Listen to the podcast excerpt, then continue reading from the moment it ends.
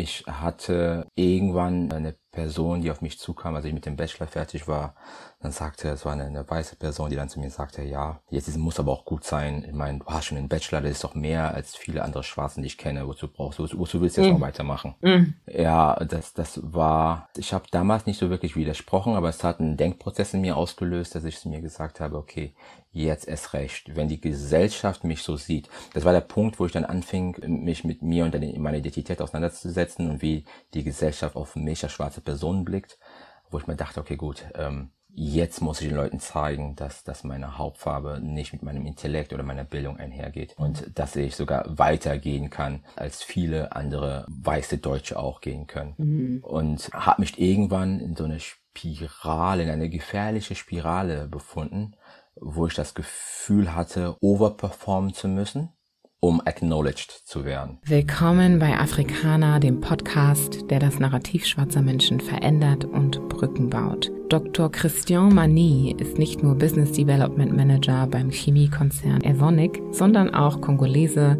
Naturwissenschaftler, Wirtschaftswissenschaftler, Doktor vor kurzem nicht nur zum LinkedIn Top Voice im Thema Nachhaltigkeit, sondern auch zum Vordenker von der Handelsblatt und Boston Consulting Group ausgezeichnet. That's a mouthful.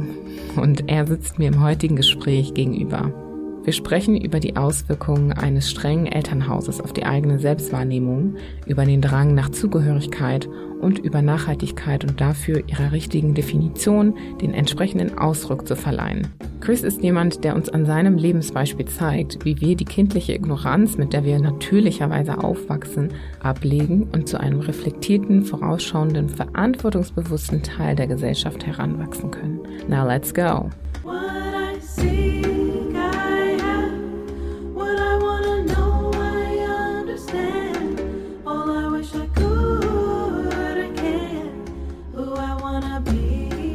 Herzlich willkommen, Chris. Hallo. Hi, Julie. Schön, dass du heute dabei bist. Danke für die Einladung. Danke, dass ich hier sein darf. Ich freue mich auch sehr. Bevor wir loslegen, wäre es toll, wenn du dich einmal kurz vorstellen kannst, um ja, den Zuhörenden kurz einen Glimps in deine Person zu geben.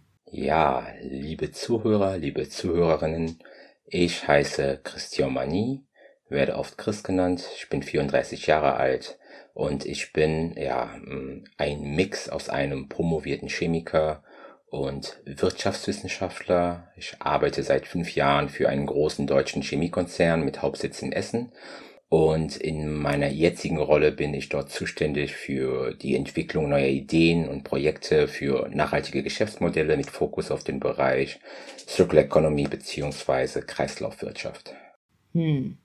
Nachhaltigkeit und Circular Economy. Yay. Nachhaltigkeit wird ja heutzutage groß geschrieben überall, aber inwiefern beschäftigt man sich da wirklich mit? Und da bin ich sehr gespannt, deine Gedanken zuzuhören. Ja, sehr gerne. Ich freue mich, dass ich die Chance kriege, das Thema näher zu beleuchten, denn das, was mir auffällt auf den Gesprächen mit Leuten, dass, dass die meisten Leute wollen nachhaltiger sein, die schätzen Nachhaltigkeit, aber ich glaube, nur wirklich die wenigsten verstehen, was Nachhaltigkeit wirklich bedeutet und was ja. sich hinter, hinter, dem Begriff versteckt. Hm. Ist halt wieder so ein Buzzword, ne? Wie so Richtig, genau, genau, was sehr inflationär benutzt wird ja. und leider nach und nach an Bedeutung verliert, in dem Sinne, dass kein Differenzierungsmerkmal mehr ist. Hm. Naja, vielleicht kannst du das ja wieder herstellen, so ein kleines bisschen. Hoping ähm. so. und bevor wir in die Richtung Nachhaltigkeit gehen, wollen wir dich natürlich ein bisschen kennenlernen. Kannst du vielleicht ein bisschen erzählen, wie bist du aufgewachsen? Was sind deine Wurzeln? Ja, wo soll ich anfangen? Am besten ganz am Anfang. Ich bin in der Demokratischen Republik Kongo geboren zu einer Zeit, als es noch Zaire hieß. Als ich dann drei Jahre alt war, bin ich mit meinen Eltern gemeinsam nach Portugal gezogen, auf die schöne Insel Madeira. Und in Portugal kam ich in den Kindergarten, wurde dort eingeschult und schloss auch die Grundschule in Portugal ab. Mhm. Muss allerdings gestehen, dass da, ich habe nicht mehr so viele Erinnerungen an die Zeit in, in, in Portugal. War halt sehr klein, wir, wir sind sehr oft umgezogen Und ähm, es ist nicht wirklich viel Prägendes in Erinnerung geblieben, was ich aus der Portugal-Zeit erzählen könnte. Mhm. Genau, wir sind dann nach Deutschland gezogen, ich denke 98, 99. Wie alt war ich da? Ich glaube zehn oder elf Jahre alt. Sind zunächst mal bei Verwandten in der Nähe von Düren untergekommen, haben uns da angesiedelt. Zunächst als Übergangslösung gedacht, während mein Vater versucht hat, seine berufliche Situation in, in Deutschland zu regeln, zu mhm. optimieren. Mhm. Ähm, letztendlich ist Düren dann doch zu unserer langfristigen Heimat geworden in Deutschland. Mhm. Ich wurde dann dort eingeschult, wobei hier müsste ich bereits erzählen, dass ich die vierte Klasse wiederholt habe. Ich habe in Portugal die Grundschule abgeschlossen, kam dann nach Deutschland und dann standen meine Eltern vor zwei großen Herausforderungen. Ja, in sie Bezug haben auf deine Erziehung? Äh, Bezug auf Schulbildung. Okay. Sie haben einerseits das, das deutsche Schulsystem nicht ganz verstanden. Naja, wenn man neu in Deutschland ist, ist es nicht so einfach, dieses komplexe deutsche Schulsystem in seiner Gänze zu verstehen mhm. und, und die Unterschiede zwischen Gymnasium, Realschule, Gesamtschule, Hauptschule und Sonderschule zu durchdringen. Absolut, ja. Und dann stellte sich auch noch die Frage, ja, auf welche dieser weiterführenden Schule mhm. soll denn, soll ich denn mein Kind hinschicken, der kein Wort Deutsch spricht? Mhm. Ne, ich war neu in Deutschland und der die deutsche Kultur beziehungsweise das deutsche Schulsystem, den deutschen Schulunterricht nicht kennt. Und meine Eltern haben sich ein bisschen beraten lassen und haben sich dann entschieden, dass ich die vierte Klasse nochmal in Deutschland wiederholen soll, um erstens so ein Gefühl für den Unterricht in Deutschland zu bekommen, ähm, aber auch um die Chance zu haben, eine vernünftige beziehungsweise eine gerechte Empfehlung für die weiterführende Schule zu bekommen. Und hat's geklappt? Ähm, ja, rückblickend betrachtet war das eines der besten Entscheidungen, die sie getroffen haben. Eines mhm. der, der Entscheidungen, die mein Leben, mein Werdegang wirklich maßgeblich geprägt haben. In der vierten Klasse, in der Grundschule, hatte ich das Privileg, damals die Frau als Klassenlehrerin zu haben. Ganz liebe Grüße an eine sehr tolle, herzliche Frau, die, ja, die meinen Werdegang, ja, mein, mein Paar mit geprägt hat. Eine Frau, die ich nie vergessen werde. Warum? Sie sagte dann zum Halbjahr der vierten Klasse zu mir, also nachdem sie mich sechs Monate lang unterrichtet hat, ich sehe dein Potenzial, ich glaube an dich und ich würde dich ungerne nur wegen der fehlenden Deutschkenntnisse auf die Hauptschule schicken. Mhm. Also es ist so schön, solche Lehrer auch einfach begegnen zu können. Ne? Also wie oft hört man von Geschichten, die total gegenteilig sind. Richtig, richtig. Und ich erst im Nachhinein, als ich wirklich erwachsen war, habe ich verstanden, welche Tragweite diese Entscheidung, mhm. welche Tragweite dieser Act von ihr in meinem Leben tatsächlich hatte. Ja. Und das ist auch der Grund, warum ich denke, nach dem Abi habe ich sie nochmal besucht, als sie in der Grundschule war. Schön. Und danach ist ist in Rente gegangen. Und auch später, als ich meinen Doktor fertig hatte, habe ich sie auch nochmal aufgesucht, um mir einfach oh. mal auf dem Laufenden zu halten, was mein Leben war. Aber auch einfach um Danke zu sagen, ja. weil ich das zu schätzen weiß. Gott, das hat sie bestimmt unglaublich berührt das ja, ja, definitiv. Und das Lustige ist, sie wusste immer noch, wer ich bin. Das, ah, das, äh, hast du einen das, Eindruck hinterlassen? Ja, ja, ja, anscheinend. Sie wusste immer noch, wer ich bin. Und es ist mega komisch. Die Lehrerin, die Klassenlehrerin, sie bleibt einfach eine Autoritätsperson. Ja. Ne? Ich weiß noch, auf der Arbeit sind wir mit den meisten Leuten per Du. Unseren Abteilungsleiter duze ich. Ich duze wirklich sehr viele Leute, die auch hierarchisch über mir stehen. Mhm. Aber dann kommt meine alte Klassenlehrerin, die mich duzt. Ne? Immer noch Chris, Christian. Aber ich kann sie nicht so zurückduzen. Also ich, ich habe sie weiterhin Frau Kelly. So ja, ja, ja, das fand ich so merkwürdig, wie so als, als so ein gestandener Mann, wie ich mich nicht getraut habe, meine Klassenlehrerin zu duzen, habe sie einfach weiterhin gesiezt. Sie hat mich ja geduzt und ich habe mich einfach nicht getraut. Der Respekt oh. war einfach zu groß, die sie Autorität, dich, ja. Ja, sie hat dich also dazu eingeladen, sie zu siezen und du hast es nicht erwidert. I couldn't do it. I couldn't do it. Ach, ich glaube, das schätzt sie auch, wenn sie weiß, woher es kommt. Ne? It came from a good place. Yay. Ja, sie hat mir dann eine Empfehlung für ein Gymnasium in Düren ausgesprochen. Ein Gymnasium, das damals Französisch als Schwerpunkt hatte. Das heißt, ein Großteil der Fächer wurden auf Französisch unterrichtet. Und dort sollte ich mich einfach beweisen. Denn sollte ich es schaffen, ist es kein Problem. Aber sollte ich es auch nicht schaffen, ist es auch kein Problem. Denn, so ihr Kalkül, es ist einfacher vom Gymnasium runter auf die Real- oder Hauptschule zu gehen, mhm. als andersherum von der Hauptschule sich hochkämpfen zu müssen ja, ähm, aus Gymnasium, genau. Ja, das kann ich bestätigen. Du hattest ja aber auch nicht die einfachste Zeit, um dich zu integrieren, richtig? Ja. Kannst du darüber ein bisschen was erzählen? Warum war es so schwierig für dich? Ja, da muss ich noch mal kurz innehalten, denn ähm, ja, dieses Thema Schwarzsein beziehungsweise die Auseinandersetzung mit meinem Schwarzsein ist ein Thema, das mich ja mein ganzes Leben lang querbeet durch alle Lebensabschnitten begleitet hat. Mhm. Wo, wobei, wenn ich ehrlich bin, ich glaube, die ernsthafte Auseinandersetzung mit dem Thema hatte ich wirklich in Deutschland. Ich denke mal, besonders in den Anfängen, als ich noch nicht so gut Deutsch gesprochen habe, den deutschen Humor, diesen deutschen Wortwitz noch nicht so ganz verstanden hatte, mhm. haben mich damals Sätze wie schwarzer Tag für Schwarzfahrer extrem verunsichert. Ich weiß mm. nicht, ob du das mhm. kennst. Es gab mm -hmm. eine Kampagne, die es damals sehr häufig in Bussen und in Zügen gab. Und genauso das Spiel, wer hat Angst vom schwarzen Mann?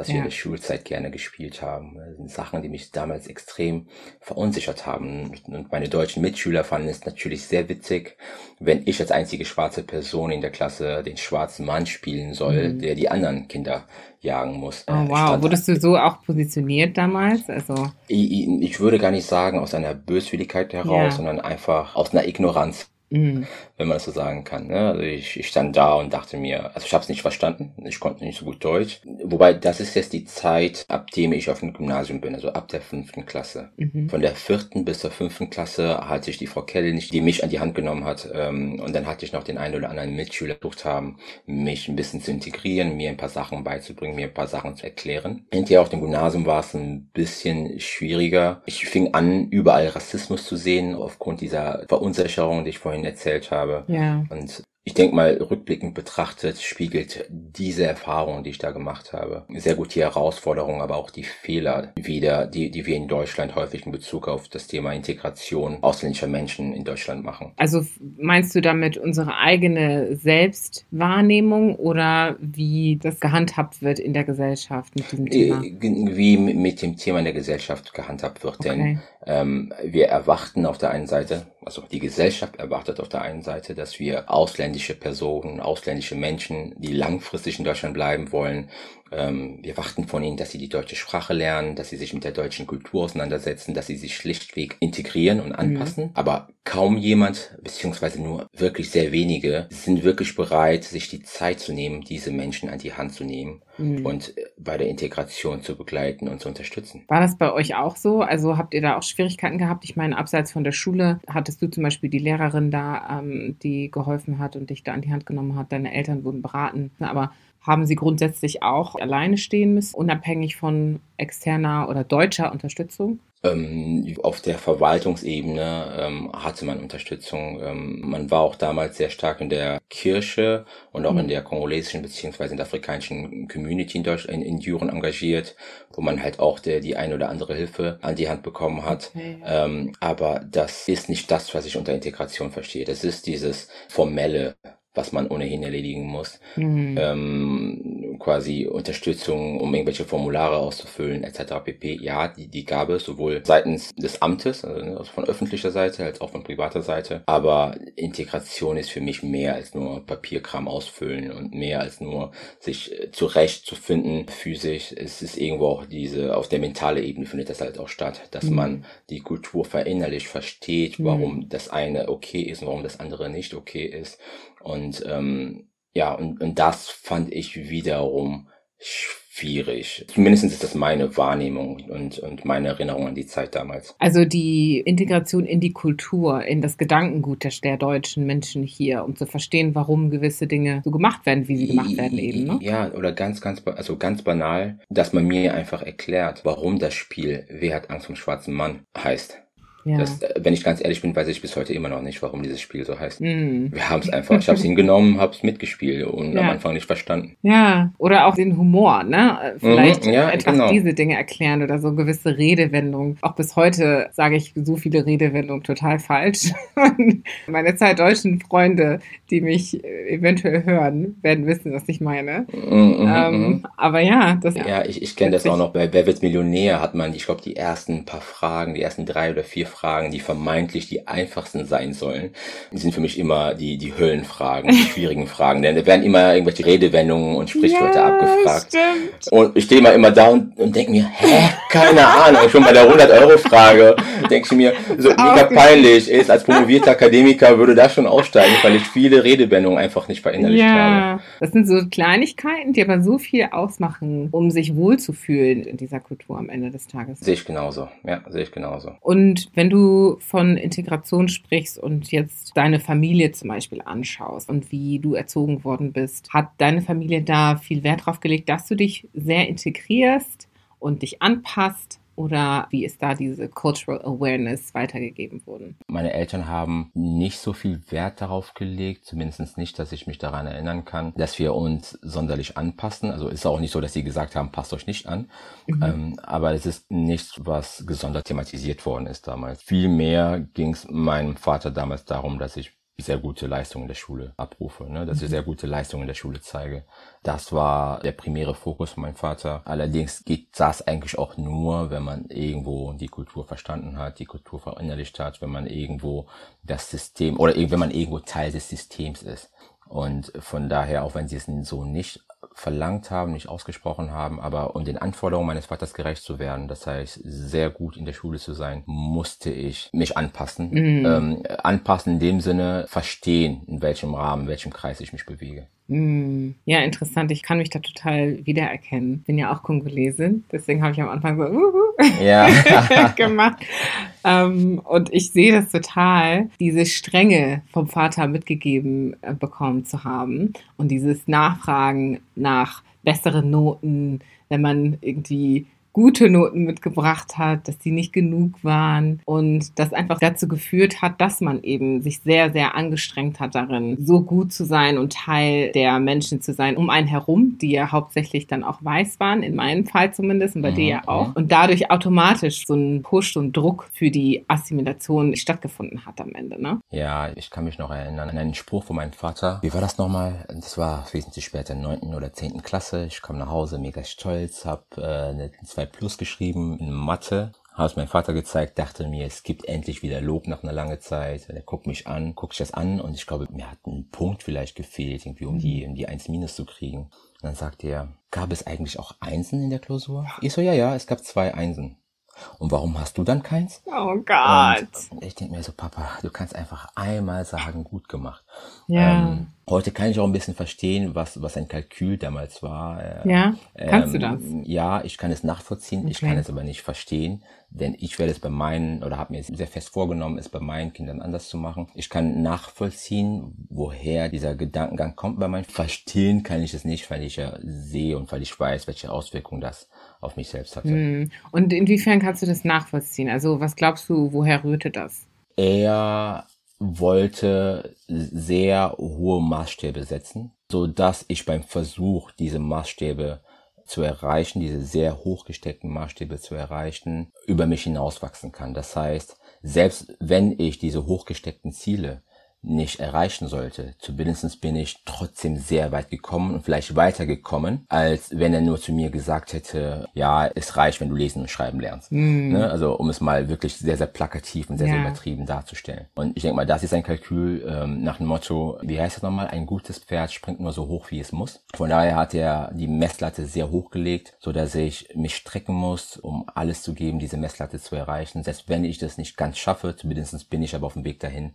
sehr, sehr weit gekommen gekommen. Mm, er hat also dein Potenzial gesehen und wollte, dass du es ausschöpfst. Richtig, genau, genau. Mm. Und es hat bei mir noch, wie ich schon sagte, damals habe ich nicht nachvollziehen können. Äh, heute kann ich es nachvollziehen. Hat auch eine Weile gedauert, bis ich dieses Potenzial, das er damals in mir gesehen hat, dann selber wahrgenommen habe. Mm. Denn von der fünften bis zur siebten Klasse, oh my gosh, ich war ein Chaot. Echt? Ich war so ein Chaot. Und da Wieso? kommt nochmal das Thema, da kommt nochmal das Thema, ähm, sich wohlfühlen in einem Umfeld und Leistung abrufen. Denn okay. von der fünften bis zur siebten Klasse hatte ich das Problem, dass ich mit meinen deutschen Mitschülern sehr, sehr schwer klar kam. Also, war noch die Zeit, wo ich noch nicht so gut Deutsch gesprochen habe, die deutsche Kultur noch nicht so ganz verstanden habe. Und ich kann mich an sehr vielen Auseinandersetzungen erinnern in der Klasse. Einfach Streitsituationen? Es waren Momente, wo irgendetwas gesagt worden ist und ich bin dann zum Klassenlehrer gegangen und habe gesagt, ja, meine Klassenkameraden, meine deutschen Klassenkameraden sind alles Rassisten. Oh wow. Äh, ja, und das war selbst für die damalige Zeit sind das schwerwiegende Anschuldigungen. Mhm. Ne? Und rückblickend weiß ich, ja, es mag sein, dass der ein oder andere Mitschüler mich aufgrund meiner Hautfarbe nicht gemocht hat. Aber der Großteil der Mitschüler, die mochten mich nicht, einfach weil ich scheiße zu ihnen war. ja, äh, das musste okay. ich einfach, das musste ich einfach in dieser Klarheit und Ehrlichkeit gestehen. Ernsthaft? Und, und sagen. Ich war, also du kannst nicht erwarten, wenn du scheiße zu Menschen bist, dass sie nett zu dir sind. Was hast du denn gemacht? Also warst du ein Bully oder? Mm, Nein, ich hing damals, wir hatten der im Gebäude nebenan, äh, hatten wir die Hauptschule oder wir hatten Mhm. eine Hauptschule Ja. nebenan und ich war einfach viel lieber mit diesen Schülern, weil sie mir mit ihren Problemen, mit ihrer Ausdrucksweise, mit ihrem Mindset einfach näher und ähnlicher waren als, Mhm. als meine Mitschüler auf dem Gymnasium. Und ähm, Kannst du das nochmal näher beleuchten? Also was genau ist das für ein Mindset und was ist das für ein Verhalten gewesen? es war,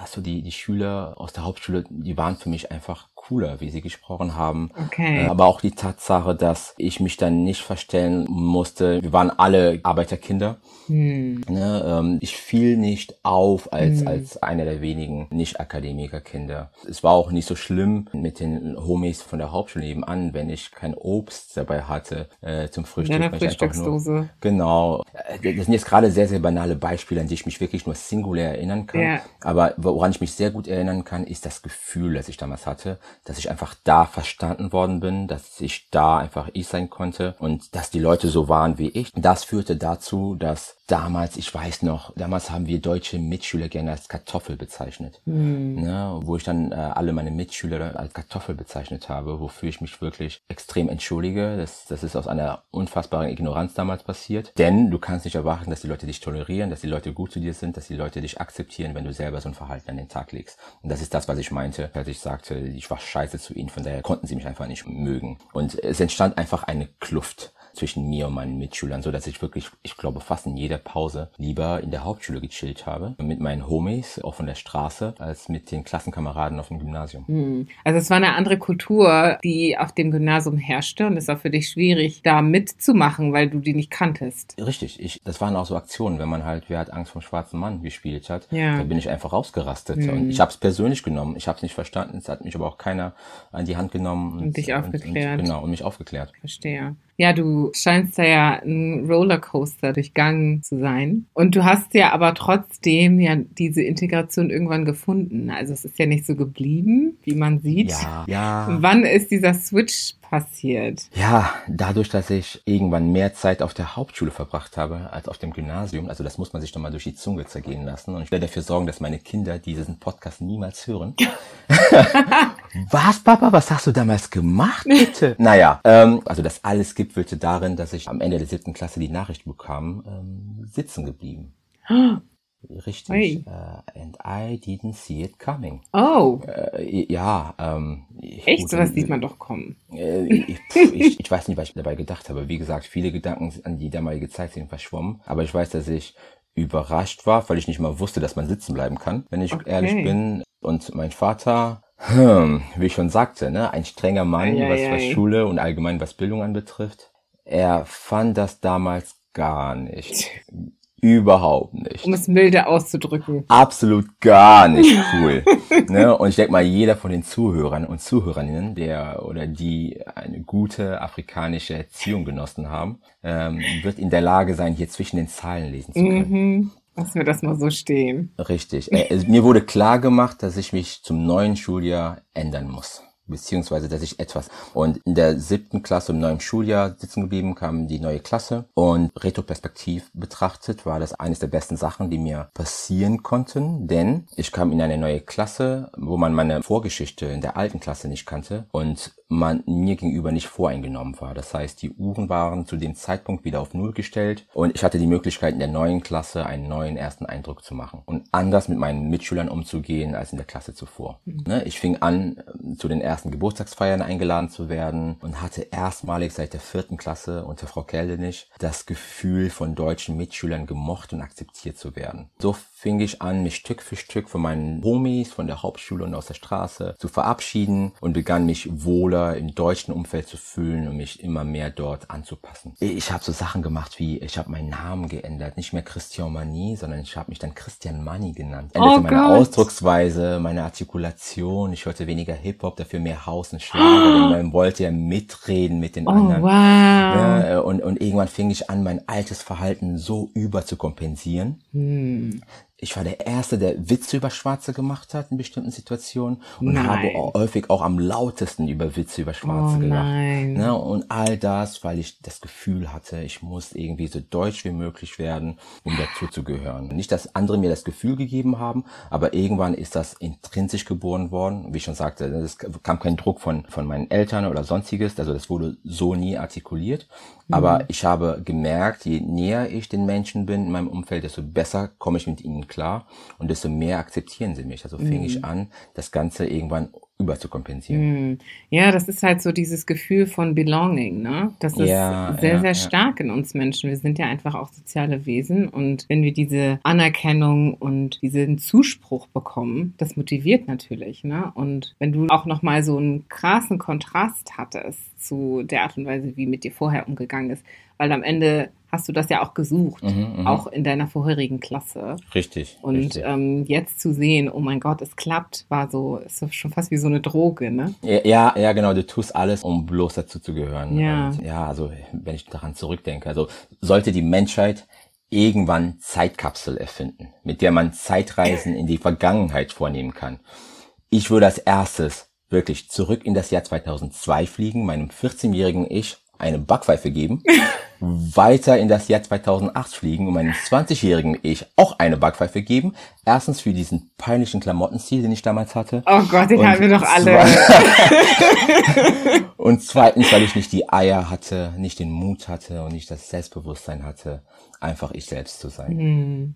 Ja, das sind ja aber auch so die, auf der einen Seite die jugendlichen Jahre, ne, in denen man irgendwie alles versucht, um die eigene Identität zu finden und diese Zugehörigkeit einen irgendwie auch definiert. Und auf der anderen Seite ist es auch irgendwo, ja, schade, dass man sowas nicht direkt von zu Hause mitgegeben bekommen hat, ne? Diese Selbstsicherheit dass es total gut und okay ist, wie man ist und zwar natürlich diese Ambitionen haben sollte, aber vielleicht auch dieses Selbstbewusstsein und das Verständnis davon, dass Unterschiedlichkeit auch ein Vorteil ist. Ja, das, das auf unsere Eltern zu schieben, glaube ich, ist an dieser Stelle ein bisschen unfair. Be beziehungsweise das hast du nicht gemacht, aber ich, ich höre das oft. Ja, wir, Ja. wir, ähm, wir, wir soll, hätten das von zu Hause mitgegeben kriegen sollen. Ähm, da muss man aber auch verstehen, wo unsere Eltern herkommen. ne? Also man muss Absolut, ja, verstehen, ja, Mhm. ja. wo das herkommt. Sie haben eigene Struggles, eigene Issues gehabt. Wir konnten wenigstens Deutsch sprechen. Wir haben wenigstens verstanden, was die Leute von uns wollten. Und das, also unsere Eltern, glaube ich, hatten ganz andere Struggles, äh, so Absolut. dass sie uns da keine Stütze sein konnten ähm, bei der Selbstfindung. Ja, und ich glaube auch, dass die Perspektive, die dabei eingenommen werden sollte, ist Verständnis dafür, dass man solche Phasen durchgegangen ist, wo Ja, man eben ja, zum ja. Beispiel überkompensiert. Wenn man diese, diese Quellen einfach nicht hatte, die man Ja, vielleicht ja. in einer stabileren Kindheit, sag ich mal, aufgrund von entsprechenden Faktoren vielleicht nicht hätte. Aber das hat ja alles seine Ursachen. Und ich glaube, Richtig. die Menschen, die vielleicht dazu tendieren, die Eltern zu verurteilen, können entsprechend hoffentlich auch verstehen, dass die auch irgendwo herkommen Ja, und ihre Gründe ja, ja. haben. Richtig. Ja, aber ich muss sagen, als du gesagt hast, ich habe meinen Namen angepasst, da habe ich ja ganz laut gelacht. Aber witzigerweise, was bei meinen Eltern zum Beispiel so, die haben mich damals Julia genannt, obwohl das gar nicht mein Name ist. Mein richtiger Name ist Julie, aber ich wurde immer Julia genannt und sie wollten auch immer, dass ich mich Julia nenne und von anderen Julia genannt werde, um eben diese Anpassung zu illustrieren. Das war so deren Begründung. Mhm, mhm. Und ich habe wirklich bis zum letzten Schuljahr auf Julia bestanden, bis ich irgendwann alle dazu umerziehen musste, mich Julie zu nennen. Ja, als ich ja. anfing, auch meine eigene Identität auch Ja, wahrzunehmen. ne? das ist schon krass. Ja, bei, bei mir ist es leider so geworden, dass ich die Zeit, in der ich mich Christian genannt habe, die war so prägnant, dass irgendwann auch meine Geschwister anfingen, mich Christian Ja. zu nennen. Und ich kann mich noch erinnern, und irgendwann habe ich halt den Weg wieder zurückgemacht, äh, als ich mich mit meiner eigenen Identität auseinandergesetzt habe, mit den Ursachen und etc. pp. und auch einen gewissen Stolz entwickelt habe auf meine Wurzeln. Dann fing ich an, mich wieder Christian zu nennen. Und ich weiß noch, dass eine Frau, die ich damals gedatet habe, hat uns zu Hause angerufen und hat gefragt, ja, ist denn der Christian da? Und meine Schwester so, der heißt Christian. Ich so, nein, ist ein Und ich dachte mir so, seit wann heiße ich denn Christian? Ich heiße Christian, hallo, Wakanda. ja, Oh das sind, so, das sind so Sachen. Aber ich verstehe es, dass du sagst, dass man hinterher die Leute wieder umerziehen musste, einen mhm. so zu nennen, wie die Eltern einen bei der Geburt getauft haben. Ich glaube, eines der Gründe, warum ich überhaupt anfing, mich Christian zu nennen, war, weil irgendeine Lehrerin oder eine Person, die damals auch eine Autoritätsperson für mich war, in einem Nebensatz den Satz fallen lassen hat, wir sind in Deutschland, hier werden die Namen deutsch ausgesprochen. Oh Gott. Ja, ja. Wow. Genau, den Satz. Das hat sie nicht unbedingt zu mir gesagt, aber ich habe mitbekommen, wie sie das zu einem anderen Schüler gesagt hat, der darauf bestanden hat, dass man seinen Namen korrekt ausspricht. Hm. Und ich glaube, das habe ich mitgenommen und dann selber freiwillig meinen Namen auf Christian geändert, denn ich wusste, das kommt bei Deutschen gut an. Wir sind in Deutschland, hier will man Namen deutsch aussprechen. Und dann hatte ich viele Jahre später, viele, viele Jahre später dann die Situation, das war schon während der Promotion, da hat ein Kommiliton mich Christian genannt. By the way, ich fing irgendwann an, mich Chris zu nennen, weil es gibt den einen oder anderen, der sich angestellt hat, der sagte, ich weiß gar nicht, wie man Christian ausspricht. Christian, Croissant, so richtig ignorant. Ähm, und ich dachte mir, okay, du willst dich nicht anstrengen, dann nehme ich mhm. doch einfach Chris. Also fing es an, dass die Leute mich überwiegend Chris genannt haben, bis auf einen Kollegen, der sehr hartnäckig war und meinte zu mir, ja, nein, wir sind in Deutschland, wir sprechen die Namen deutsch aus. Also wieder derselbe Spruch, den ich x Jahre zuvor gehört habe. Ich so, okay, gut. Wie heißt nochmal der eine Kollege von uns, der im ersten Stock, zweite Tür rechts sein Büro hat? Der so, hm, meinst du etwa Martin?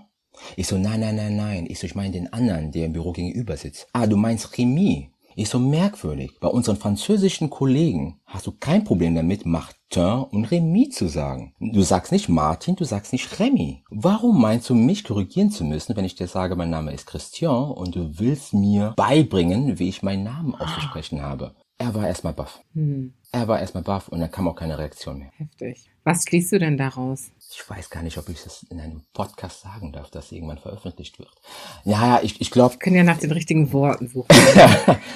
ja, ich glaube, das hat ein bisschen, ja, wir können da, glaube ich, tief in der Historie graben mit der Wahrnehmung von schwarzen Personen in Deutschland oder in der weißen Mehrheitsgesellschaft. Ich glaube, von der Historie her wurden schwarze Personen sehr, sehr oft als minderwertiger, als uneducated, also ungebildet betrachtet, die man irgendwie an die Hand nehmen muss, die man erziehen muss, mhm. die man äh, christianisieren muss und etc. pp. Und ich glaube, da ist eine gewisse Ignoranz noch in den Köpfen der Leute geblieben, dass man meint, bei bestimmten Personen wäre es okay, denen das eigene Weltbild äh, beizubringen und aufzuzwingen. Mhm. Ich ja, glaube, daher kommt einfach nur, dass geworden, man denkt, ja. mhm. dass man denkt, okay, gut, äh, ich will der Person nicht unterstellen, dass die Person sich über mich gesehen hat äh, und mich deshalb korrigiert hat. Aber ich glaube, das ist einfach, das ist die Wahrnehmung, die die Leute allgemein haben. Ja, das Unbewusstsein einfach. Genau, dieses ne? Unbewusste. Und das merkt man auch daran, dass ähm, es gab Situationen, wenn, wenn US-Amerikaner oder ein Franzose was gesagt hat, wurde das weniger hinterfragt, als wenn dieselbe Aussage von einem Türken, Araber oder Schwarzen kommt. Hängt mit der Wahrnehmung der verschiedenen Kulturen zusammen, der deutschen Mehrheitsgesellschaft. Ja, spannendes Thema. Könnte man auch auseinandernehmen, aber wir haben ja noch so viel über dich zu besprechen. Deswegen gehen wir da mal weiter.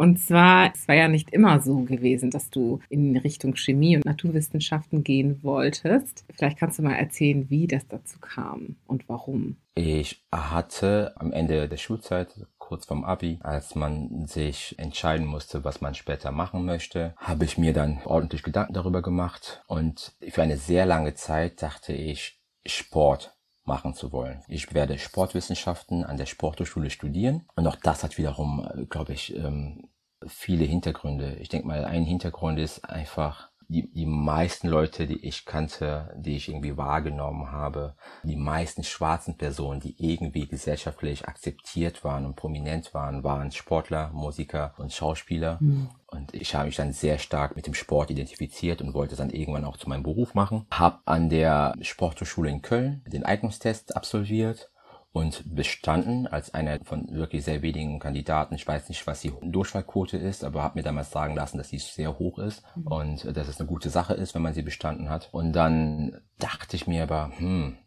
ist es das, was ich machen will? Das, was ich machen sollte? Ich habe mich beraten mit verschiedenen Leuten, die dann zu mir sagten, Sportstudium ist definitiv sehr cool und du wirst sehr viel Spaß haben, Allerdings ist die, die Joblage hinterher ein bisschen schwieriger. Es sei denn, du willst eine akademische Laufbahn einnehmen, das heißt ähm, Professor oder Lehrer werden. Aber wenn du in die freie Wirtschaft willst, ist es sehr schwierig mit einem, einem Abschluss in Sportwissenschaften. Und ich dachte mir damals, ich will was Sicheres haben. Ich will etwas haben, was sicher ist. Es reicht, wenn ich studieren soll. Und äh, die zweite Option, dadurch, dass ich sehr gut in naturwissenschaftliche Fächer war, also Chemie, Bio, Physik lagen mir mehr als andere Fächer, dann bin ich irgendwann auf Chemie gestoßen, auch weil ich sehr früh schon in der Kindheit, ich glaube in der fünften oder sechsten Klasse, als eine Chemielehrerin zu mir sagte, wenn ihr später einen guten, sicheren Job haben wollt, wo ihr auch der was Gutes für die Welt leisten könnt, dann studiert Chemie. Das hat die damals halt lobbyartig, hm. lobbymäßig äh, gemacht äh, in favor of chemistry. Und als ich dann studieren wollte, habe ich mich dann wirklich für Chemie eingeschrieben und habe das Studium durchgezogen bis zum Schluss. Hm. Würdest du rückblickend sagen, dass du gestruggelt hast mit diesem Fach? Es scheint dir ja gut gelungen zu sein, das Studium. Oh doch. Oh hast doch. Du? Natürlich habe ich gestruggelt. ja? Ich weiß, ich will noch nicht mal sagen, ob es daran lag, dass ich Chemie studiert habe oder ob es einfach daran lag, dass ich studiert habe. Denn ähm, ich habe kurz in dem Semester, in dem ich angefangen habe mit dem Studium, hat die RWTH, dort habe ich studiert, an der RWTH Aachen, sie haben einen Exzellenzcluster bekommen. Das heißt, die RWTH Aachen wurde zu einer Exzellenzuni. Hm. Und das, das muss man die Studenten auch irgendwo spüren lassen, dass, mhm. dass hier auf einmal ein anderer Wind weht. Ähm, das heißt, die Klausuren waren unfassbar schwer. Ich kann mich noch erinnern, ich dachte mir, ich war in meiner allerersten Vorlesung, habe mich gelangweilt und dachte mir, boah, das kenne ich doch alles aus der Schule noch und nee, alles mega sinnlos. Es gab ja keine Anwesenheitspflicht. Ich bin dann rausgegangen und war zwei Wochen lang nicht mehr in der Uni, weil ich dachte, das ist alles easy, kann ich ja. Und irgendwann habe ich mich dann wieder, ja, ich habe mich irgendwann wieder daran erinnert, dass ich eigentlich studiere und nicht nur in Aachen da bin, um Party zu machen. Bin zurück in den Vorlesungssaal und ich habe nichts mehr verstanden. Nichts mehr komplett den Anschluss verloren. Es hat wirklich lange gedauert, bis ich den Anschluss wieder gefunden habe. Wow. Ähm, doch, also es war äh, aus dieser Naivität und Leichtsinnigkeit heraus, hm. habe ich äh, sehr früh den Anschluss verloren und musste extrem hart an mir arbeiten, um das wieder aufzuholen. Stand es für dich nie zur Option, etwas zu studieren, was du leidenschaftlich gerne getan hast? Also klar, der Sport war, wie ich entnehme aus deiner Erzählung, das ein Bereich, der dich emotional angesprochen hat. Und in Richtung Naturwissenschaften war das das gar nicht so? Ähm, eines der Gründe, warum ich Chemie studiert habe, also neben der Tatsache, dass ich es eigentlich verinnerlich, eigentlich verstanden habe, war aber auch einfach die Möglichkeiten, die so ein Chemiestudium einen bietet. Ich muss sagen, also wenn wir immer, wenn du um dich herum schaust, alles, was du da hast, basiert irgendwie auf Chemie. Ähm, die Pflanzen, die da im Hintergrund sind, sie basieren auf einem chemischen Prozess, Photosynthese. Der Tisch, der vor dir ist, die Klamotten, die du an, an dir hast, die Medikamente, die wir nehmen, das mhm. Essen, das wir zu uns nehmen, fast alles in unserer Umwelt basiert irgendwie oder hat seinen Ursprung in Chemie. Mhm. Von daher, ich wusste, wenn ich Chemie studiere, auch erstmal ohne Spezialisierung, also nur allgemeine Chemie, werden mir später deutlich mehr Türen offen stehen, weil ich einfach ähm, durch Chemie einen sehr, sehr breiten Zugang haben werde zu okay. verschiedensten Berufsgruppen. Du kannst halt in die Pharmazie gehen, du kannst in die Lebensmittelindustrie gehen, kannst aber halt auch in der Forschung bleiben, kannst in die Ölbranche gehen, kannst auch so wie ich heute mache mit Chemie in einem nachhaltigen Beruf arbeiten und etc. pp. Also die Beispiele in Berufsgruppen, wo du dich niederlassen kannst mit, mit Chemie, sind einfach sehr, sehr breit okay. und sicher auf der anderen mm, Seite auch. Mm. Und genau diese beiden Punkte wollte ich haben, eine gewisse Flexibilität, aber halt auch eine gewisse Sicherheit. Sicherheit. Ja, wie gestaltet sich das heute? Also kannst du einmal erzählen, was machst du genau? In meiner jetzigen Rolle in dem Chemiekonzern bin ich äh, tätig in einem Business Incubator. Das ist eine gesonderte Abteilung in einem großen Konzern oder in einem Unternehmen, wo Ideen entwickelt, produziert und irgendwann auch kommerzialisiert werden sollen. Also so eine Art Innovation Lab. Genau, genau. Okay. Das heißt, ich bin zuständig dafür, Ideen, Konzepte, Projekte, Geschäftsmodelle zu entwickeln mit denen unser Konzern mit seinem Know-how, mit den chemischen Produkten, die wir haben, mit der technischen Expertise, die wir haben, wie wir mit all diesen Attributen einen Mehrwert ähm, im Bereich Circular Economy schaffen können. Ich kann dir ein ganz wirklich ein sehr banales Beispiel, ein sehr einfaches Beispiel, also für mich einfach auf jeden Fall, ist, wenn wir uns das Thema Plastikrecycling anschauen. Eines der Gründe, warum, warum es manchmal schwierig ist, verschiedene Plastiksorten zu recyceln, ist Also zwei Gründe gibt es. Erstens, wenn du verschiedene Plastiksorten hast, also Plastiktypen mhm. hast, kannst du sie nicht einfach miteinander ähm, äh, recyceln. Genau, ja. es muss Sorten rein sein. Das heißt, du musst Polyethylen äh, mit Polyethylen zusammen recyceln, Polypropylen mit Polypropylen zusammen äh, recyceln. Es geht so weiter, ne? Polyethylenterphthalat, also PET, mit PET gemeinsam recyceln. Aber ein anderer Punkt ist auch, dass die Farben nicht zu sehr abweichen können. Das heißt, mhm. du kannst nicht Rot mit Grün vermischen oder äh, Blau mit Gelb. Das heißt, und da kommen wir dann ins Spiel. Wir wissen, dass es schwierig ist, verschiedene Farben miteinander zu recyceln. Mhm. Also haben wir chemische Additive, die man hier einsetzen kann, die ähm, die Farbpigmente zerstören. Beziehungsweise wir haben Additive, die wir einsetzen können, die das Plastikrezyklate entfärben. Dadurch hast du dann farbloses Material mhm. und dann kannst du die alle miteinander vermischen, ungeachtet der Farben.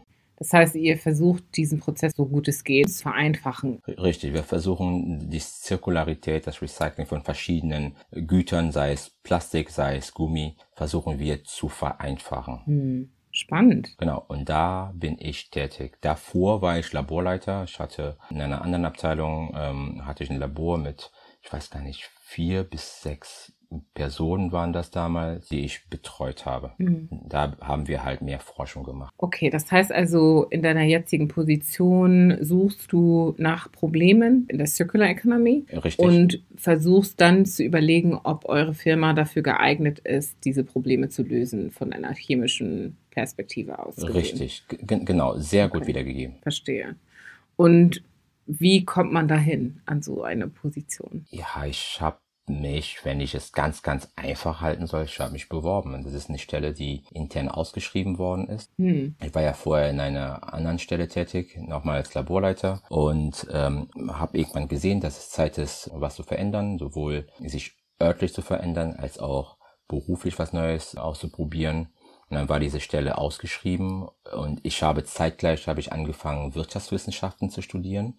Ne, ich sagte ja vorhin in der Einleitung, ich bin irgendwo ein Mix aus promovierten Chemiker und Wirtschaftswissenschaftler. Ja. Das heißt, nach der Promotion habe ich nochmal mit einem Studium in Wirtschaftswissenschaften berufsbegleitend äh, angefangen und dann wollte ich diese Kenntnisse, die ich im Vivi-Studium mir angeeignet haben, auch in meinem Beruf anwenden. Mhm. Und das ist genau das, was ich heute mache. Also irgendwo brauche ich die technische Expertise, um die Probleme auf der technischen Ebene zu verstehen, aber halt auch das ökonomische Verständnis, um Geschäftsmodelle zu entwickeln, wie wir dieses Produkt, wie wir die Lösung, wie auch immer sie aussieht, später in den Markt hineinbringen hm, können. Ja, ja, diese Qualifikationen sind auf jeden Fall eine sehr vorteilhafte Kombination für den Job. Ich kann mir gut vorstellen, dass es für viele ungewohnt ist, dich als schwarzen Menschen in so einer Position zu sehen, aber auch weil du sehr sichtbar bist. Du bist ja auch sehr viel auf LinkedIn unterwegs und da könnte man vielleicht auch denken, dass das mit dem Job kommt. Ist das so oder geht das von dir aus, so sichtbar zu sein? Warum bist du so bewusst öffentlich dabei? Als ich mich mit dem Thema oder als ich anfing, mich mit dem Thema Nachhaltigkeit auseinanderzusetzen im beruflichen Kontext, habe ich irgendwann festgestellt, dass eines der größten Schwierigkeiten haben, wirklich einen Mehrwert zu generieren, ist, dass ein gewisses Awareness fehlt, ein gewisses Verständnis für das Thema Nachhaltigkeit, das, was ich ganz am Anfang, glaube ich, schon mal erwähnt mhm. habe. Und dass es wichtig ist, damit die Leute mit dir kooperieren. Was meine ich damit? In meiner Position kann ich nur Mehrwert erzeugen, wenn ich die Unterstützung von der Politik habe, wenn ich die Unterstützung von Kooperationspartnern habe, das heißt von anderen Industrien habe, aber auch nur, wenn wir auf der anderen Seite auch Konsumenten haben, die unsere Produkte konsumieren hinterher. Wenn wir Konsumenten haben, die verstanden haben, wie wichtig es ist, auf nachhaltigere Produkte umzusteigen, auch wenn die in erster Instanz teuer sein könnten, oder teuer sein werden teilweise, aber dass sie ähm, sich der Problematik, der Thematik bewusst sind. Mir ist irgendwann aufgefallen, dass neben der ganzen Arbeit, Geschäftsmodelle zu entwickeln, muss ein Awareness geschaffen werden in einer breiten Gesellschaft. Mhm. Und zwar auf eine Art und Weise, dass jeder versteht, wie die breite Masse das versteht. Und was wir Naturwissenschaftler gerne machen, ist, wir sind gerne unter uns, wir bleiben gerne unter uns und diskutieren, argumentieren sehr, sehr gerne im Fachjargon. mhm. so dass es vielleicht für den normalen Bürger nicht mehr greifbar wird. Und wenn du so viele Menschen wie möglich bei dieser nachhaltigen Transformation mitnehmen möchtest, dann müssen die Leute verstehen, was das Problem ist, dann müssen die Leute dieses Problem verinnerlicht haben. Und das war für mich der Beweggrund zu sagen, ich möchte mich auf irgendeiner sozialen Plattform bewegen, um das Thema von meiner Perspektive heraus, weil ich mir einfach zugetraut habe, ähm, einen bestimmten Ton zu treffen, den vielleicht der ein oder andere Naturwissenschaftler nicht so treffen kann, äh, um das Thema äh, nach außen zu tragen. Also die breite Masse beim Thema Nachhaltigkeit und Transformation in die Richtung Nachhaltigkeit mitnehmen, so dass sie dieses ganze Konstrukt verstehen und idealerweise dabei mitmachen. Welche Verhaltensweisen wären da ein Zeichen dafür, dass Veränderung stattfindet? Also ganz banal jetzt, wenn wir beim Thema Reifen bleiben, wenn du die Möglichkeit hättest, Autoreifen zu kaufen, die einen bestimmten Rezyklatanteil haben. Rezyklatanteil? Rezyklatanteil, das heißt, es, hat einen bestimmten Anteil an Gummimaterialien äh, oder halt auch an Carbon Black und andere Produkten, die hm, wiederverwendet also Bestandteile worden sind. Bestandteile aus einem ja. alten Reifen. Das ja. heißt, die äh, in dem neuen Reifen eingebaut werden. Okay. Damit die Autoreifenhersteller überhaupt anfangen, sich mit dem Thema auseinanderzusetzen, auch das Geld in die Hand nehmen, Forschung zu betreiben, um die Recyclingquoten in den Reifen zu erhöhen, muss irgendwo dieser Druck von der Konsumentenseite kommen. Die Konsumenten mhm. müssen dahin kommen und sagen, wir wollen nachhaltige Produkte, sonst kaufen wir eure Reifen nicht mehr. Und die Autoreifenhersteller werden dann an ihre Lieferanten gehen und werden sagen, unsere Kunden wollen nachhaltigere Reifen, wir wollen es auch, also müsst ihr uns mit Lösungen äh, beliefern, um unsere Reifen nachhaltiger zu machen. Mhm. Ne? So in dem Sinne geht das. Das heißt, es gibt zwei Punkte, wie in dieser Wertschöpfungskette Druck ausgeübt werden kann. Einerseits die Endkonsumenten mit der Konsumentscheidung und auf der anderen Seite kann auch die Politik hier Anreize setzen, beziehungsweise kann die Politik Rahmenbedingungen setzen, um die Industrie in eine nachhaltigere Bahn zu lenken. Hm. Also die Gesellschaft setzt mit ihrem Verhalten und die Politik aber mit ihren Beschlüssen und Gesetzen Druck auf die Industrien aus. Okay. Eingangs haben wir ja über die Definition von Nachhaltigkeit gesprochen. Was fehlt im allgemeinen Verständnis von Nachhaltigkeit für dich? Wenn wir uns die, die Definition vom Begriff Nachhaltigkeit anschauen, dann bedeutet es eigentlich, dass wir Wege finden sollen, Wege finden müssen, mit unseren Ressourcen und mit der Erde so umzugehen, dass nachfolgende Generationen auch partizipieren können. Mhm. Das ist das, was wir unter Nachhaltigkeit verstehen. Ein Aspekt davon ist, dass wir den Klimawandel bekämpfen, dass wir so gut wie möglich rezyklieren, das heißt Circular Economy betreiben. Ein anderer Aspekt davon ist aber auch, dass wir an die Menschen denken, dass wir die Menschen mitnehmen. Das heißt, Nachhaltigkeit heißt für mich nicht nur CO2-Bilanz verbessern heißt für mich nicht nur Rezyklatanzahl maximieren, das heißt für mich auch dafür sorgen, dass alle Menschen in der Gesellschaft gleichwertigen, fairen Zugang zur Bildung haben. Das heißt auch dazu beizutragen, dass alle Menschen die vernünftige Entlohnung kriegen und dass äh, Menschenrechte geachtet werden. Ne? Wenn wir uns die SDGs angucken, die Sustainable Development Goals, die 17, die von der UN ausgerufen worden sind, da ist Nachhaltigkeit da ist Circular Economy, da ist das Thema Circular Economy nur ein Baustein davon, aber dann haben wir auch noch Ziele ausgerufen, dass wir die Armut bekämpfen wollen, dass wir nicht wollen, dass Menschen hungern, etc. pp. Und ich versuche, weil ich Berührungspunkte mit diesen sozialen Aspekten habe, versuche ich ein bisschen mehr auch diese Themen zu beleuchten. Also nicht nur zu sagen, lass uns so klimaneutral wie möglich werden, sondern auch zu sagen, lass uns äh, alle Menschen fair behandeln, mhm. alle Menschen denselben Zugang äh, verschaffen, dass sie auch in ein paar Jahren von Wohlstand dieser Erde profitieren und partizipieren mhm. können.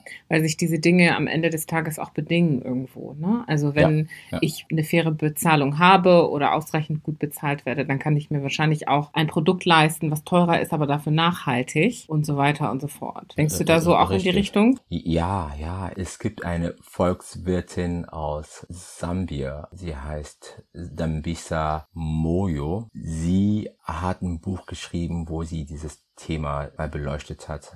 Also nicht in Bezug auf Nachhaltigkeit, aber in Bezug auf Demokratieverständnis. Und das kann man, glaube ich, extrapolieren auch auf die Nachhaltigkeitsthematik. Sie sagte, ihr könnt nicht von Menschen erwarten, die mit extremer Armut und Hunger zu tun haben und Hungerskämpfen zu tun haben, dass sie sich auch noch im Kopf über so Themen wie Demokratie und Nachhaltigkeit machen.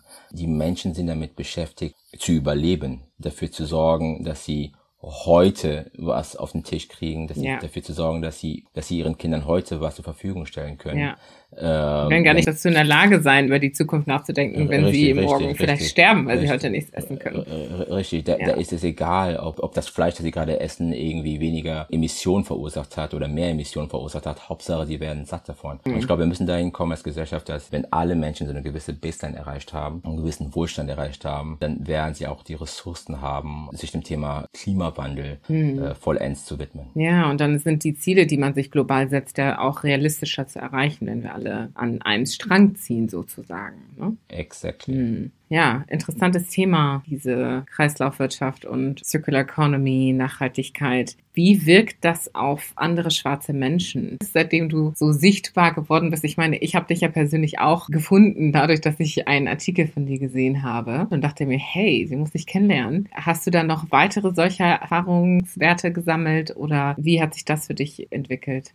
Ja, ich fing eigentlich an, auf LinkedIn zu publizieren, weil ich das Thema Nachhaltigkeit in den Vordergrund stellen wollte. Ne? Habe aber dann als einen schönen Nebeneffekt gemerkt, dass ich sichtbarer werde und dass es einige Leute gibt, die mich nicht als den Naturwissenschaftler oder äh, Business Manager wahrnehmen, der da was erzählt, sondern dass es einige schwarze Personen gibt, die sagen, wow, Schön. Schön zu sehen, dass es schwarze Personen gibt, die diese und jene Auszeichnung kriegen. Schön zu sehen, dass es schwarze Personen gibt, die in der und der Zeitung genannt und, und interviewt werden. Das war mir vorher, wenn ich ehrlich bin, gar nicht so bewusst, dass ich nach und nach von bestimmten Leuten, so haben sie es an mich herangetragen, als Vorbild irgendwann gesehen worden bin. Und das war mir aber vorher, glaube ich, gar nicht so bewusst, weil mir ging es wirklich nur um die Sache ähm, der, der Nachhaltigkeit. Aber es ist ein schöner Nebeneffekt, wenn ich halt auch als schwarze Person wahrgenommen werde von anderen schwarzen Menschen und, und sie mich irgendwo als Vorbild einstufen. rein von der Perspektive des schwarzen Kollektivs denkst du, dass das gerechtfertigt ist? Gerechtfertigt in dem Sinne, dass so etwas eine Rarität ist und du deswegen als Vorbild giltst. Denn ein weißer Mann, der im Prinzip das Gleiche tun würde wie du, würde wahrscheinlich nicht auf so ein Podest gestellt werden. Mhm. Unter dem Gesichtspunkt, dass dieses Verhalten eine Berechtigung hat oder zumindest einen Grund hat, dass schwarze Menschen so denken, wenn sie einen schwarzen Mann sehen, der das tut, was du tust. Ja, ja, äh, es hat leider einen Grund. Ähm, ob es gerechtfertigt ist, weiß ich nicht. Ich weiß nicht, ob ich dieser Rolle gerecht werde Mhm. und, und gerecht bleibe. Ich hoffe es und tue mein Bestes, um weiterhin für den einen oder anderen ähm, ein Vorbild zu sein. Ich verstehe aber auch, wo das herkommt, wenn, wenn das die Frage ist, die du stellen willst. Mhm. Ähm, ich verstehe, wo das herkommt. Ähm, ich kann mich daran erinnern, da wurde ich von einem jungen Mann, auch Afrikaner, Mitte 20, wurde von ihm angesprochen. Er sagte zu mir, nachdem wir uns ein bisschen näher unterhalten haben, krass, du bist der erste schwarze beziehungsweise der erste kongolesische Doktor, den ich je kennenlerne Hm. und, und je begegne. Und das war 2019. Ne? Also wir reden gerade von ein paar Jahren, wo man eigentlich gedacht hätte, jetzt mit dem Internet und Social Media wird man mitbekommen haben, dass, dass schwarze Personen mit einem Doktortitel keine Rarität sind. Aber für diese Person war ich eine Rarität. Und, Hm. und er hat mir dann auch gesagt, wie schön er es findet, dass, dass er stolz drauf ist.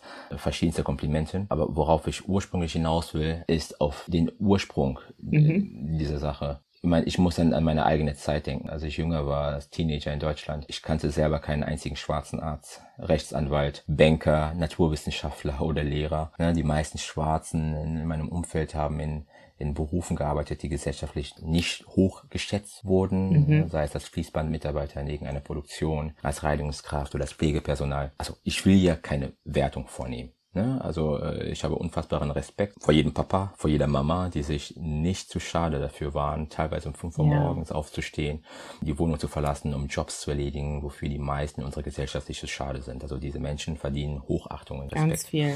Die Absolut. Frage ist nur, was macht das mit einem schwarzen Teenager wie mir damals, der auf der einen Seite Papas und Mamas sieht, die sich abrackern, ohne dass es von der Gesellschaft irgendwie gewürdigt wird. Und auf der anderen Seite sieht man schwarze Prominenz, die zu meiner Jugend damals meistens nur in Sport, Musik und Schauspiel sichtbar und vertreten waren. Und dazwischen gab es irgendwie nichts. Nichts, ja. Und ähm, natürlich heute wissen wir und sehen wir, dass, ähm, dass Es es in Deutschland viel gibt. schwarze, ja, genau, es gibt schwarze Politiker, wir haben schwarze Ja. Mediziner, Banker, Naturwissenschaftler, leider noch sehr vereinzelt, zumindest in meiner Ja. Wahrnehmung. Und sie sind das ist das Wichtigste, nicht sichtbar. Ja. Die sind nicht sichtbar. Die sind nicht connected. Hm. Und ich denke, das sind Ansatzpunkte, an denen wir arbeiten können als eine Community, um, genau diese Personen sichtbarer zu machen, dass in ein paar Jahren, ähm, ich meine, ich, ich kann mich noch daran erinnern, dass ich das erste Mal einen schwarzen Politiker gesehen habe, war für mich das erste Mal wirklich klar, oh, okay, vielleicht könnte ich mich damit auseinandersetzen. Ne? Also du hm. kannst nur das werden, was du wirklich kennst, beziehungsweise ja, was du kennst was du siehst. Erachtest. Genau. Ja, ja.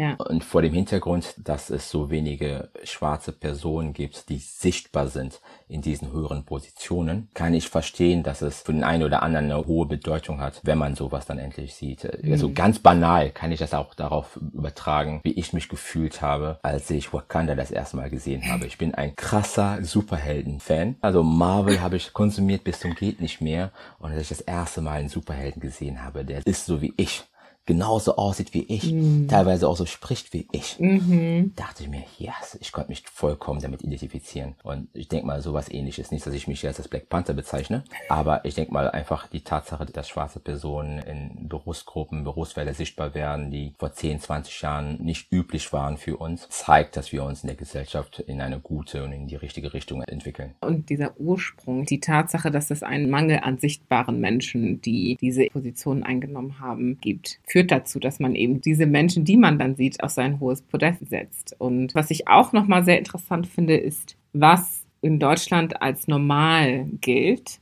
an Errungenschaften und in der schwarzen oder afrikanischen Community teilweise als extrem besonders angesehen wird. Und da hattest du, glaube ich, in unserem Vorgespräch mal davon gesprochen, dass ein Abitur alleine gefeiert und zelebriert werden muss, wobei das aber in der weißen Gesellschaft gar nicht der Rede wert ist. Vielleicht kannst du da nochmal erzählen, was deine Erfahrung war in dieser Wahrnehmung. Hm, ich glaube, dass also der Punkt ist, dass wir diese, ich sag mal, irreführende Maßstäbe vielleicht ähm, ja, ähm, falschen Maßstäbe haben innerhalb der afrikanischen Community. Ich glaube, das geht vielleicht auch auf die auf Selbstwahrnehmung zurück. Irreführende Maßstäbe. Ja, ich, ich weiß gar nicht, ob irreführend hier das richtige Wort ist. Falsch, glaube ich, einfach besser oder vielleicht, ich weiß gar nicht, ob wir falsch sagen können. Das muss ja jeder für sich selbst entscheiden. Aber worauf ich hinaus will, wir haben historisch betrachtet eine sehr negative Selbstwahrnehmung. So kommt es mir vor. Also ich bin selber groß geworden mit dem Mindset, dass die meisten Afrikaner bzw. Kongolesen unzuverlässig chaotisch und ungebildet sind. Heute weiß ich natürlich, dass es Schwachsinn ist. Mhm. Aber ich sehe heute immer noch bei einigen Brüdern und Schwestern die Ansicht, dass alles, was afrikanisch ist, beziehungsweise von uns Afrikanern kommt, von minderwertiger Qualität und schlecht ist. Mm. Also mein Gefühl ist, dass wir in der Gesamtheit nicht viel von unseren afrikanischen Peers erwarten. Mm. Und das ist irgendwie unsere Norm. Und sobald wir auf einen Bruder oder auf eine Schwester stoßen, ähm, der oder die diese Norm nicht entspricht, das heißt studiert hat, sogar promoviert ist, in einer Bank arbeitet, Ärzte in einem Krankenhaus ist oder sogar oder eine sonstige hohe Position in einem deutschen Unternehmen hat, dann feiern wir das als etwas Außergewöhnliches, wobei das eigentlich unsere Norm, unsere Baseline sein sollte. Preach, preach. Also ich muss wirklich sagen, ich habe das so oft erlebt, dass Brüder und Schwestern, schwarze Menschen so denken. Und vielleicht sagen sie es nicht straight out und sprechen es nicht aus, aber ihr Verhalten oder ihre Kommentare zeigen, dass auf der anderen Seite hast du aber auch die Weitergabe von zu Hause aus, dass man mhm. gesagt bekommt, nicht mit den und den abhängen. Solche Zuschreibungen verinnerlichen und es so schwierig ist, von allein wieder Grundvertrauen aufzubauen. Ja, eines der Baustellen, die wir in unserer Community haben, die wir dringend anpacken müssen, wenn wir das Narrativ verändern wollen. Aber auch da nochmal, ich glaube, da muss man wirklich ein bisschen weiter zurückgehen. Auch das ist alles irgendwo ja. geschichtlich geprägt. Ja, ja. Ich weiß gar nicht, ob ich das jetzt, dieses Thema jetzt auch machen soll. Aber ähm, ja, wir haben innerhalb der Community ein großes Misstrauen, ein großes Problem und falschen Maßstäben. Mhm. Aber auch mit falschen Priorisierungen falschen Prioritäten. Ne? Also, Was meinst du damit? Also ich kenne Familien, wo der Besuch in der Kirche sonntags heiliger und wichtiger war, als, als dass das Kind zu Hause bleibt, damit es für die Klausur am Montag lernen kann. Ne? Argumentiert wird dann mit Sätzen,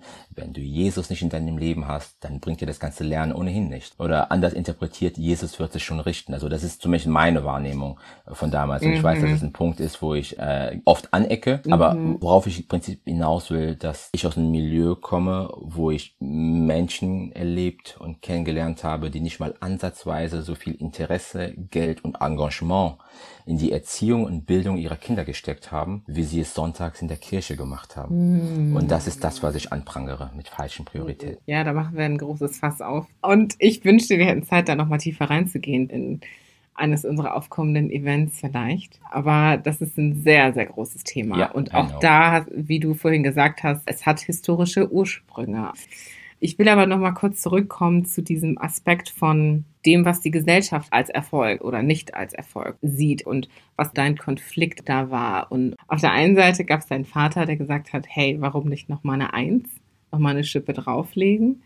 Auf der anderen Seite gibt es diese Rarität an erfolgreichen schwarzen Menschen oder erfolgreichen Schülern meinetwegen auch. Mhm. Und auf der anderen Seite schaust du aber in die Gesellschaft und merkst, hier feiert keiner, dass irgendjemand ein Abitur hat, ja, oder auch ein Studium abgeschlossen hat.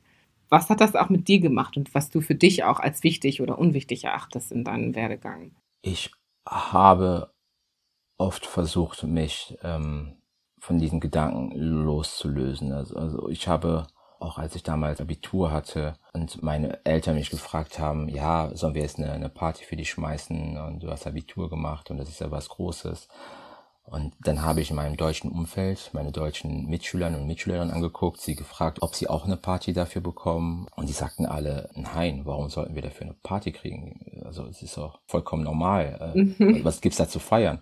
Und dann weiß ich noch, wie ich zu meinem Vater gesagt habe, ich so, nee, ich will keine Party. Lass uns auch ein bisschen warten. Und alle meine Freunde haben studiert, oder zumindest meine Freunde aus dem deutschen Milieu, aus dem deutschen Umfeld, die meisten von ihnen haben studiert und ich habe mich einfach daran orientiert und dachte mir, okay, gut, wenn sie studieren, ja, let's go for it, dann studiere ich auch. Und dann am Ende des, des Bachelors kam mein Vater zu mir und meinte, ja, willst du jetzt eine Feier haben? Ich so, nein, warum soll ich noch eine Feier haben? Also mein Weg ist noch nicht vorbei, ich habe ja noch den Master vor mir. Mhm. Und ähm, alle meine Freunde, beziehungsweise die meisten meiner deutschen Freunde haben einen Master gemacht. Also dachte ich mir, let's go. Ja, hab den, den Master gemacht. Ähm, am Ende des Masters kam mein Vater zu mir, ja, willst du jetzt eine Party haben? Ich so, it's not over yet, it's not over yet. Und ich, äh, ich so, nee, ich möchte gerne ähm, promovieren. Ich mhm. möchte gerne den Doktor machen. Dann habe ich den Doktor gemacht und dann kam mein Vater zu mir und meinte, ob ich jetzt eine Party haben will. Ich so, es reicht, wenn wir essen gehen.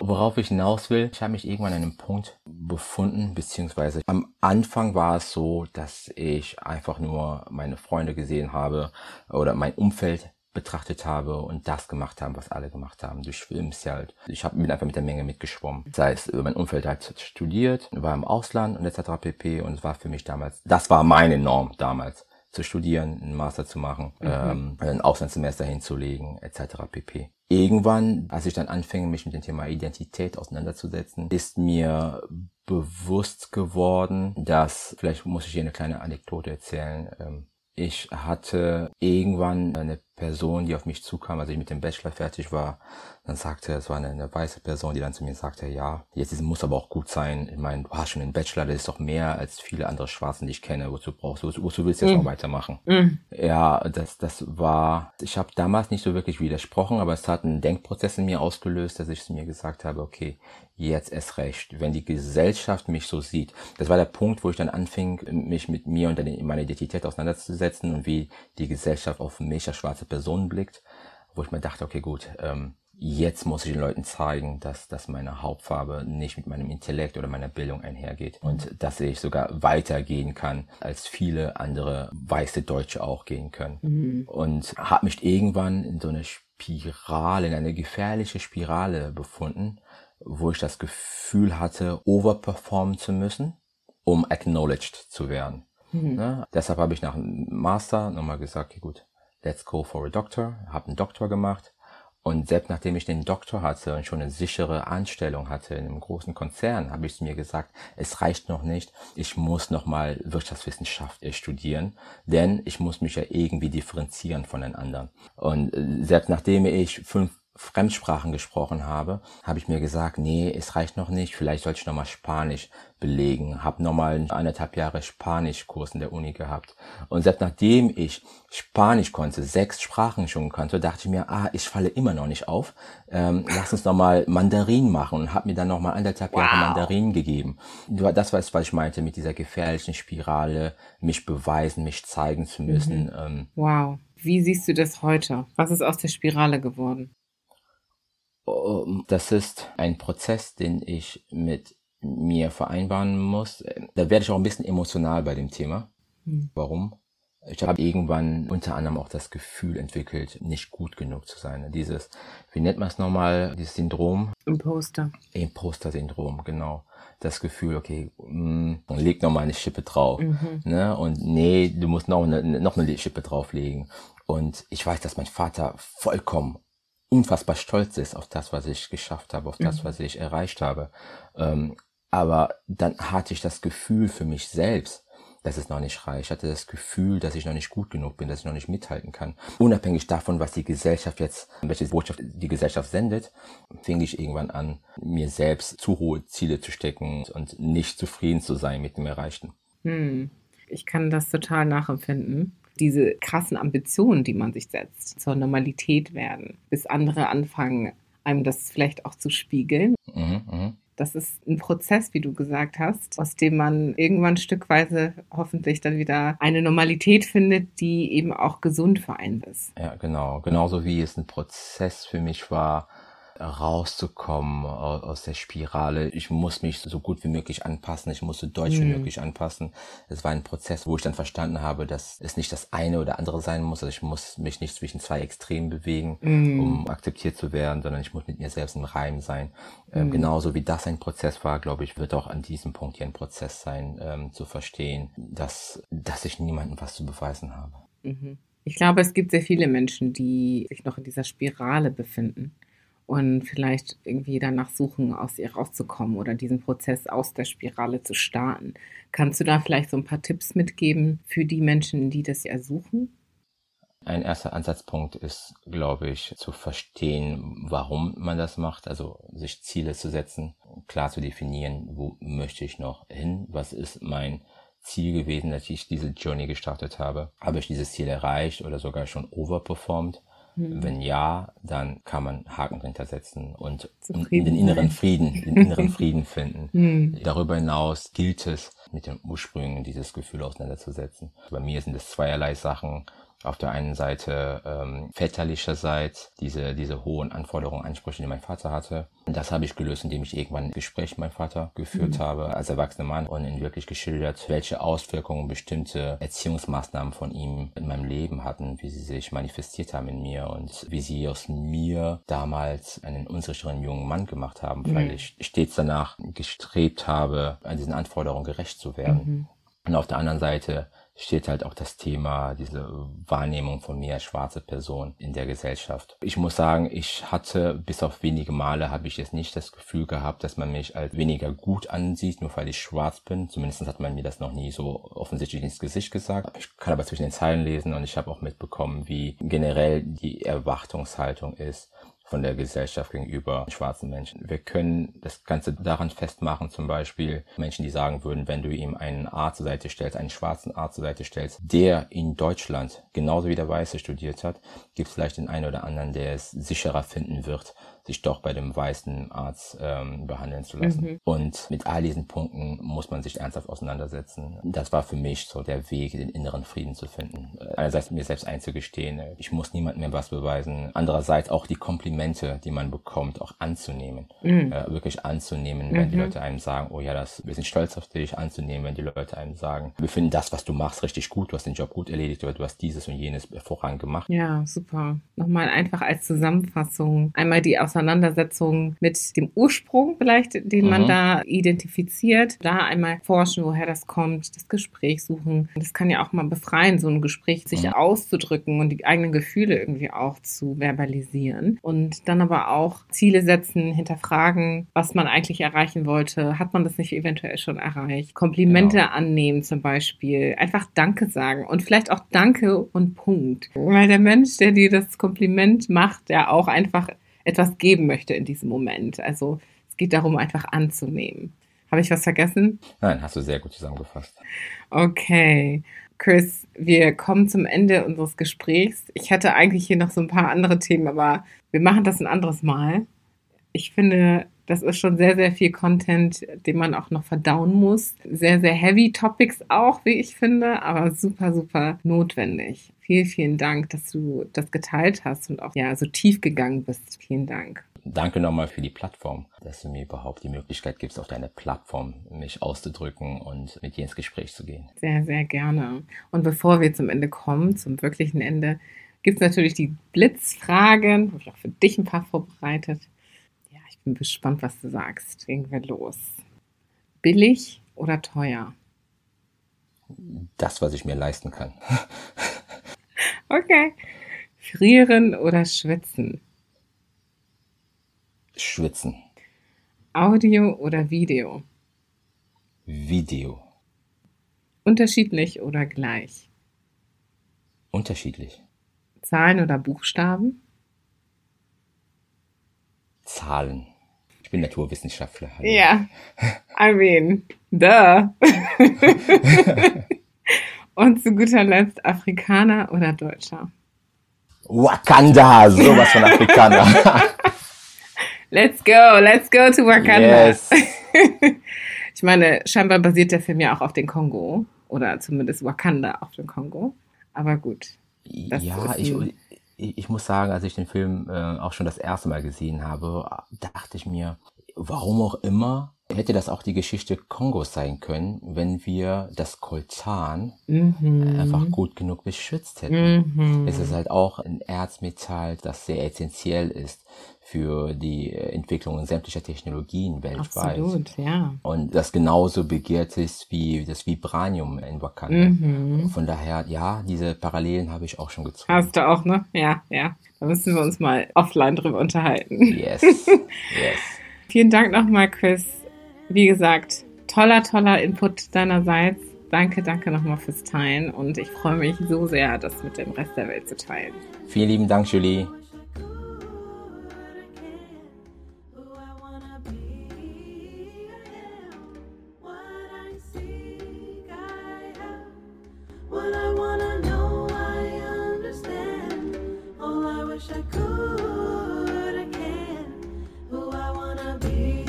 Wow, so ein tiefen Gespräch nenne ich das.